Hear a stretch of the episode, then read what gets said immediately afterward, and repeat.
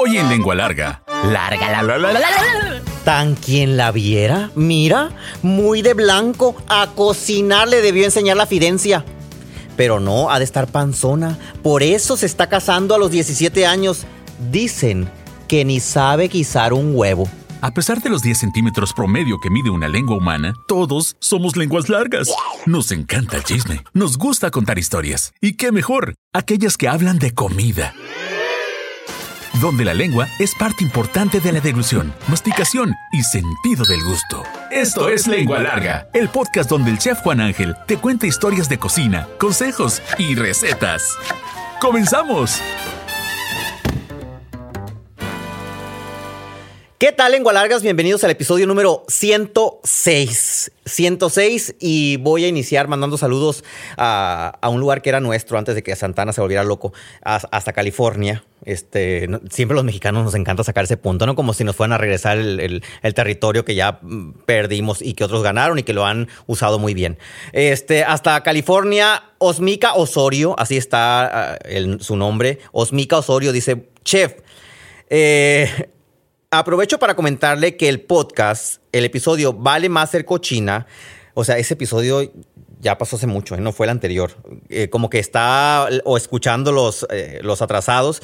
Tiene mucha razón lo que decía en el episodio. La manteca inca, yo todavía la uso para curar rosa- rosaduras de uno de mis hijos. Las pomadas para la rosadura y la vaselina le hicieron los mandados y la única cosa que le salvó de tener la piel al rojo vivo fue la manteca inca. Es que en ese episodio de Más vale ser cochina hablábamos de que la manteca no solamente era un, un- un medio para transportar sablo- sabor o para guisar o freír, sino que era una pomada o sustituto de pomada para la rosadura. Loli eh, dice, estoy escuchando el episodio 105 y estoy encantada por la receta. Solamente te quiero aclarar algo y esta aclaración me llegó por muchos mensajes. Voy a leer este nada más porque todos los demás mensajes dicen exactamente lo mismo. Que en el episodio pasado yo dije que la calle Monterrey ahora se llamaba Colosio, en Hermosillo no. La calle Monterrey sigue siendo Monterrey. La Colosio hace muchos años se llamó eh, Yucatán y antes de llamarse Yucatán se llamó Norberto Aguirre. Gracias por la este, aclaración geográfica, Loli. Un abrazote. Hasta Ciudad Obregón, Francisca Contreras. Yo debo decir orgullosamente que soy mano calibrada. Lo aprendí de mi madre. Muchas gracias, chef. Si quieren saber qué es una mano calibrada, escuchen el episodio anterior, el 105. Eh, Silvia López, eh, yo también tengo eh, mi librito como en el episodio pasado. Si quieren saber de qué librito se refiere, escuchen el 105. Si ya lo escucharon, ya van a saber de qué se trata. Paula Gagiola, acabo de escuchar el episodio de la mano calibrada y yo soy orgullosamente mano calibrada y mi hijo también. Eh, es mi mayor ejemplo para hacer tortillas de harina. Yo las hago dulces, llevan tres puños de azúcar y un puño de sal. Qu- quiero pensar que es un kilo de harina, pues, ¿no? Porque un puño de azúcar es más o menos como un cuarto de taza. Es decir, que a un kilo de harina le estás poniendo tres cuartos de taza de azúcar. Eh, eh, son tortillas de harina las que menciona Paula. Eh, aquí en Sonora hay muchos lugares, en San Pedro la Cueva, capital del mundo, donde soy originario. A las tortillas de manteca se les pone azúcar, ¿sí? que son las gorditas de manteca, y saben dulzonas. Pero nunca me ha tocado probar tortillas de harina con azúcar. Y dice Paula que las quesadillas saben muy bien con ese tipo de tortillas. Tendré que hacer una receta echándole azúcar. Eh, dice Rosy Luque. Soy de las primeras en escuchar el podcast, me dijo. Eh, te envío una foto y me mandó foto de lunes. Eran como las 9 de la mañana, yo creo, porque es a la hora que se estrena el podcast eh, en las plataformas. Acababan de pasar las 9 y me mandó una foto y aquí está la foto donde se ven sus calcetines de Santa Claus al- al- a- allá abajito del televisor. Muchas gracias. Y ahora sí, iniciamos. ¡Ay, las preguntas! Perdón, todavía no iniciamos. Me agarraron sacándome el moco, ¿no? Este, que según yo estaba en el, en el corte. Gracias. Ah, órale. Dice Rosanti Arce, yo tengo la mano calibrada, son las preguntas, bueno, son las respuestas a la pregunta que pusimos en Spotify, ¿sí? Y, que, que damos lectura al final de todas las demás que ya llegaron por los otros medios. Yo tengo la mano calibrada, generalmente las porciones que hago de cualquier cosa las peso y es la medida que dice la receta. Es decir, que Rosy agarra el puño, lo echa y ya ha comprobado que ese puño significa la cantidad que se desea poner en la receta. Leticia Paz, la mano, mi mamá y mi abuela me pasaron las recetas de galletas dulces y así dice, un puño, un puñito. Cuando la receta dice un puño, un puñito, quiere decir que quien escribió tenía la mano calibrada. Ilse Talía, saludos. Pituca, un abrazote. Carolina Flores, un abrazo. Bianca Solís, eh, un abrazo. Loto Rodríguez, eh, creo que yo tengo la mano calibrada. Saludos eh, a mi chef favorito. Muchas gracias. Y ahora sí, iniciamos. Ahora sí, iniciamos. Gracias, Daniel. A picar cebolla. Lengua larga, la, la, la. Tan quien la viera, mira, muy de blanco. A cocinar le debió haber enseñado la fidencia. Pero no, ha de estar panzona, por eso se está casando de 14 años. Dicen que no sabe guisar ni un huevo. Eso eran los comentarios que se escuchaban cuando Jacinta caminaba de blanco hacia el altar de la mano de su papá. Imagínense la escena. Aparte, no solo imagínense la escena. Jacinta estaba escuchando el, murmurar de las personas, de las, de las señoras beatas, por no decir viejas beatas, que estaban colocadas una a cada lado de, de, los asientos, de las filas de la iglesia. Y ella iba pasando y así como quedito, ¿no? Ya ven que a veces uno mitotea disque quedito y escucha toda la colonia. Tan quien la viera, mira muy de blanco. Dicen que no sabe guisar ni un huevo. Y la Jacinta caminando con vestida de blanco, emocionada y escuchando esos comentarios, agarrada de, la mano de su padre. Al fondo de la iglesia estaba Temo, ¿sí? Eh, con los ojos empapados de lágrimas. Y, cuando veían a, a, Temo, porque aparte no se quedaron tranquilas con trapear con la novia, también trapearon con el novio. Decían, no creo que esté llorando de emoción ha de estar llorando porque se va a morir de hambre con esa mujer.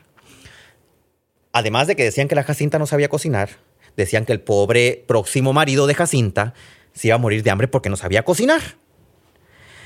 Y aún mientras el sacerdote estaba bendiciendo los anillos y que las arras y que la, la promesa al juramento de matrimonio, las viejas seguían hablando, pues. Y seguían diciendo, ay, no, esto el padre debió averiguado, una familia que se va a deshacer por esta falta de talento de la mujer, esta panzona tiene 17 años. Toda la celebración de la misa se llevó a cabo entre murmullos. Y cuando eh, eh, Jacinta, eh, cuando le preguntan a Jacinta, ¿aceptas a Temo como tu esposo y prometes serle fiel en lo próspero y en lo adverso? En ese silencio en el que el esposo va a decir que sí, Así como eh, eh, en el episodio de, del Chavo del Ocho, se escucha a alguien que dice, se va a morir de hambre ese hombre, que no diga nada. Sí, padre, acepto, dijo Temo. Y a partir de ese momento, marido y mujer emprendieron un viaje inimaginable. El mismo día, ¿sí? Que se casaron, tomaron un tren rumbo a Estación Naranjo, un municipio de Sinaloa y llegaron, desempacaron las valijas y ahí fue donde consumaron el matrimonio con todos los detalles que ustedes puedan imaginar y los que no imaginen también. Eh, eh, dicen que generalmente la noche de bodas nunca se consuma nada, pero Jacinta y Temo sí lo consumaron el mero día que salieron de la iglesia y que llegaron eh, en, un tren a Estación Naranjo en Sinaloa. Y dice Jacinta que estaban ahí pues en el, en el acto de amor, amasije, beso, abrazo y todo lo que se puedan imaginar. Y lo único que pasaba por su cabeza era, ¿qué le voy a hacer de desayunar mañana a mi marido? El día número dos, bueno, el día número uno después de la boda, ¿sí? Ya le iba a tocar a Jacinta porque no hubo, luna de miel, no hubo luna de miel ni fiesta ni nada. Pues no, ellos salieron de la iglesia, tomaron el tren, llegaron y ahí durmieron su primera noche de bodas. Y mientras estaba en la noche de bodas pensaba, ¿qué le voy a hacer de desayunar a mi marido. Era la preocupación más grande que tenía Jacinta y en ese momento no disfrutó el proceso de su primera noche de amor y del matrimonio porque estaba realmente preocupada porque no sabía cocinar. Las habladurías de la gente en, medio de la iglesia cuando iba pasando por el pasillo tenían mm, algo de verdad. Se levantó muy temprano, ¿sí? antes de que aclarara y de que Temo pudiera despertar de su noche de bodas. Y a las 6.50 de la mañana le hizo un ruido con el sartén y le dice, hola mijo, ¿cómo amaneciste? Le dio un beso rápido y le dijo, ya está el desayuno. Temo despertó y dijo, desayuno. Y, se levantó con el aroma que hacía. Jacinta no lo acercó, no lo dejó que se acercara a la, cocina ni la estufa. No, no, no, no, no. Vete a bañar, a cambiar y aquí ya te voy a servir en la mesa. No quiso que viera los sartenes que había sobre la estufa. Eh, era demasiada su desconfianza por el hecho de que ella no creía saber cocinar. Lávate los dientes, le dijo rápido, bañate y te voy a servir. Temo vio sobre la mesa un plato azul de melamina que tenía bastante carnes con verdura y frijoles con queso.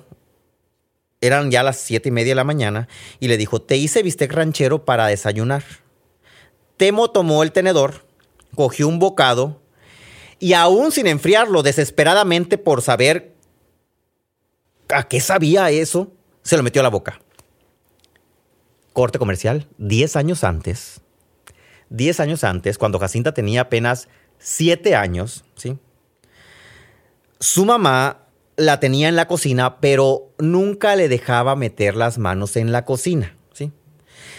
Y la orden de, la mamá de Jacinta, de Fidencia, ¿sí? No era quítate de la cocina, sino era ayúdame en tal o tal cosa, pero no metas la mano en la olla. Es decir, eh, dice Jacinta que le gritaba, pícame un chingo de cebolla. E-, era muy mal hablada. Eh, tráeme un chingo de sal para acá.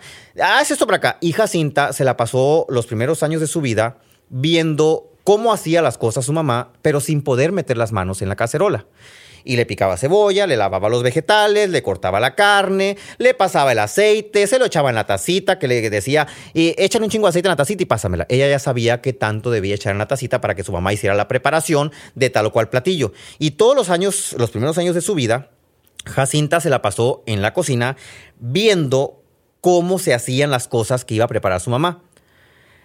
De pronto, ¿sí? Pasaron los años, Jacinta se casó sin haber preparado nunca un platillo ella sola. ¿sí? Y llegó el momento tan esperado en el que su marido tenía que probar el primer platillo que le había preparado para desayunar, que casualmente no era un desayuno eh, eh, ideal o al que nosotros lo llamemos como, ay, es un prototipo de desayuno porque no eran ni huevitos, ni hotcakes, ni nada. Eran un bistec ranchero con frijoles y queso. ¿sí? Lo probó Temo, su esposo, siete y media de la mañana antes de irse a trabajar, el primer día después de casarse. ¿Qué es esto? le dijo. ¿Qué tiene la carne? Y Jacinta le contestó, tiene pulpa bola de res, un chingo y un poco de cebolla, alguito de chile verde y un tanto de papas y bastante jitomate. Contestó la recién casada, pero con mucho temor. Y Temo se levantó después de acabarse el plato y se fue a trabajar. Meses después, la pareja visitó a unos compadres eh, ahí en, mismo en Sinaloa, en Escuinapa. Hay una canción, hay una, una canción que menciona Escuinapa. Eh, hay una canción que menciona Escuinapa. No conozco Escuinapa. ¿Tú conoces Escuinapa, Daniel? Es que Daniel es de Sinaloa, el productor. Y ahí Jacinta los vio preparar unos camarones en aguachile a sus compadres. Sí.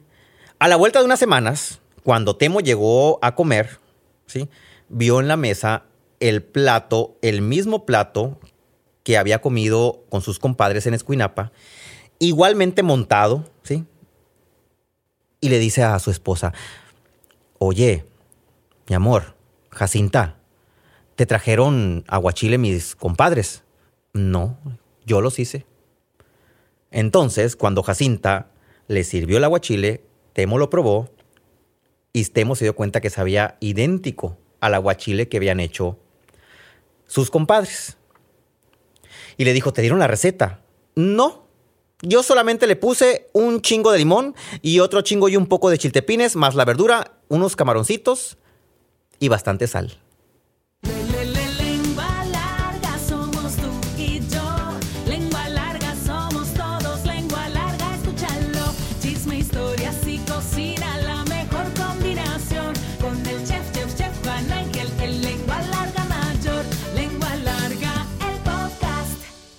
A Jacinta, su mamá jamás le dejó meter las manos en la cocina. Sin embargo, aprendió a cocinar viendo. Hay muchos casos eh, como el de Jacinta y seguramente alguna o alguno de ustedes que están escuchando este episodio dirá, pues yo también aprendí a cocinar así. Mi mamá nunca me dejó meter las manos a la olla, hacer un platillo de principio a fin, pero yo estuve en la cocina ayudándole y vi cómo hacía cada cosa y qué tanto le ponía y cómo medía las cosas. Y esto se une al episodio anterior donde hablábamos de la mano calibrada, que es una herencia. Así Jacinta heredó la posibilidad de cocinar de una manera espectacular de las manos de Fidencia, su mamá, que era una cocinera tradicional de Sinaloa, que nunca permitió que ella hiciera comida, pero le permitió observar. Y en su inteligencia, Jacinta memorizó todo y cada uno de los pasos sin necesidad de escribirlos y de manera inconsciente, solo por el hecho de querer aprender, ¿sí? Y, de poner atención en cada uno de los, pues, de los movimientos que hacía su mamá en la cocina. Jacinta prepara el aguachile, es, es, mi aguachile favorito, ¿sí? El que prepara Jacinta. De todos los aguachiles que he probado eh, eh, eh, en mi vida, que son bastantes porque ya me he intoxicado dos veces, no con el aguachile de Jacinta, quiero aclarar. Me he intoxicado dos veces con aguachile. Hago corte comercial aquí porque en ocasiones uno dice, ay, no, es que el restaurante tuvo la culpa. Y esto lo he dicho en algunos episodios. Si ustedes van a un restaurante, bueno, caro, fino, no fino, como sea, y, le, y pide unos camarones en aguachile, pide ceviche, el responsable de lo que está comiendo, el final, el responsable final es usted, ¿sí? no tiene derecho a echarle culpa al restaurante de que le cayó mal. ¿Por qué? Porque está crudo. ¿sí? El marisco está crudo y si usted decidió comérselo crudo, tiene que asumir las consecuencias. El restaurante no puede tener la, tiene la capacidad de controlar cuando el marisco llegó a su mesa. ¿sí?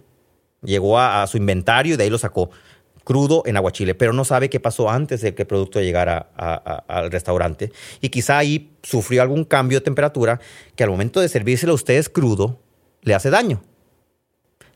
Por eso yo he vuelto a comer camarón crudo en más de muchas ocasiones. Dos de ellas me han llevado al hospital, pero es es tanto el placer de esa textura y de ese sabor que me sigue encantando. Y, cuando lo probé por primera vez de la mano de Jacinta, me di cuenta que era una cosa deliciosa.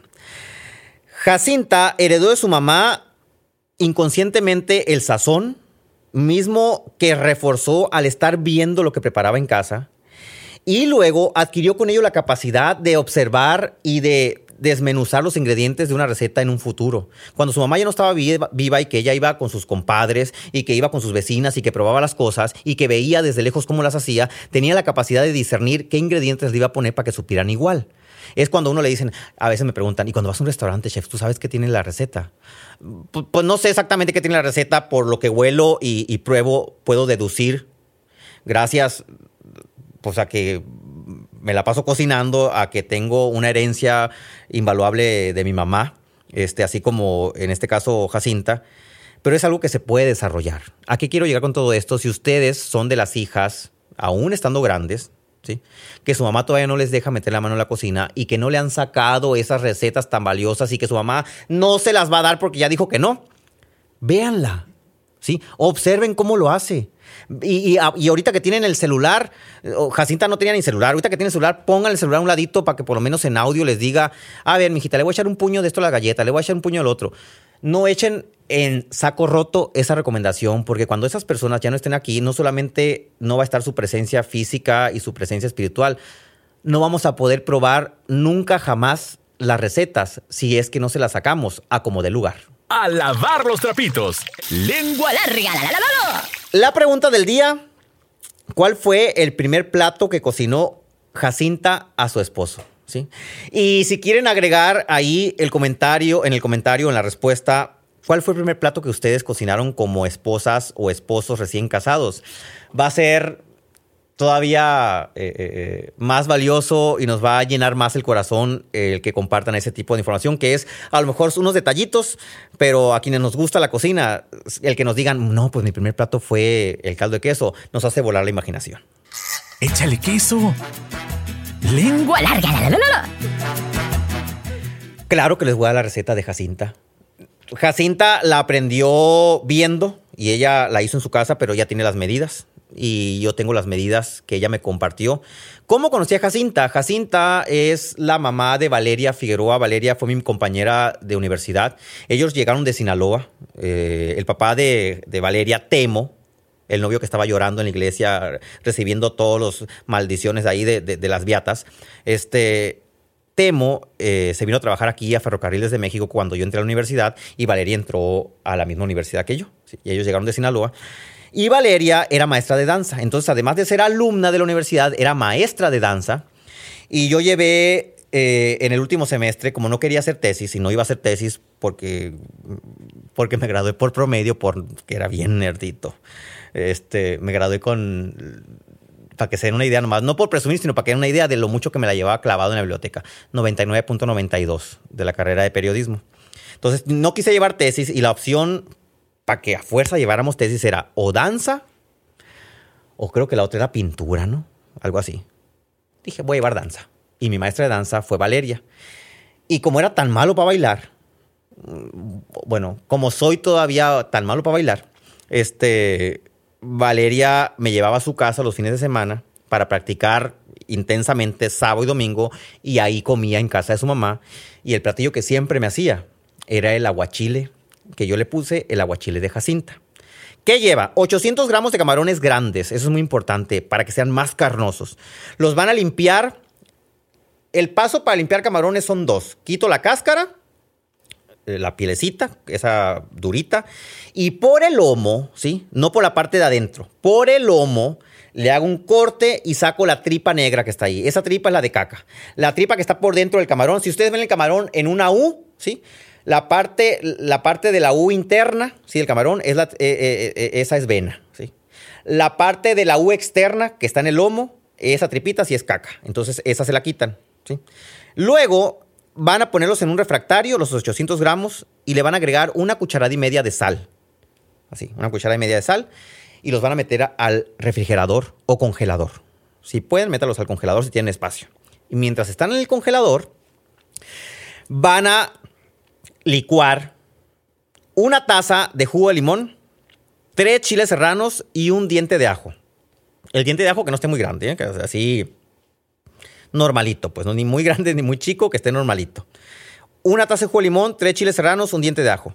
Van a licuar todo eso y van a picar un pepino y media cebolla morada. En lo que hacen todo eso, van a dejar los camarones en el refrigerador, es el tiempo que necesitan, o en el congelador. Ya que está todo eso picado o licuado, lo sacan Van a agregar la cebollita morada, el, pepino, así distribuido bien en el refractario donde están los camarones. Hay que decir que los camarones los van a acomodar eh, así, no unos sobre otros, sino que queden extendidos. Que no quede ningún camarón sobre otro. Eh, yo estoy imaginando, quizá eso no lo dije, un refractario con camarones así, una capita de camarones muy bien distribuidos. Encima de eso van a poner, ya que eh, la cebolla, el pepino y van a vaciar el aguachile. Mi sugerencia es, yo creo que por eso me he intoxicado, que se los coman ya. O sea, no esperen a que hay el limoncito que haga su efecto, que los cocine. No es cierto, pues no los va a cocinar. El limón no cocina los camarones.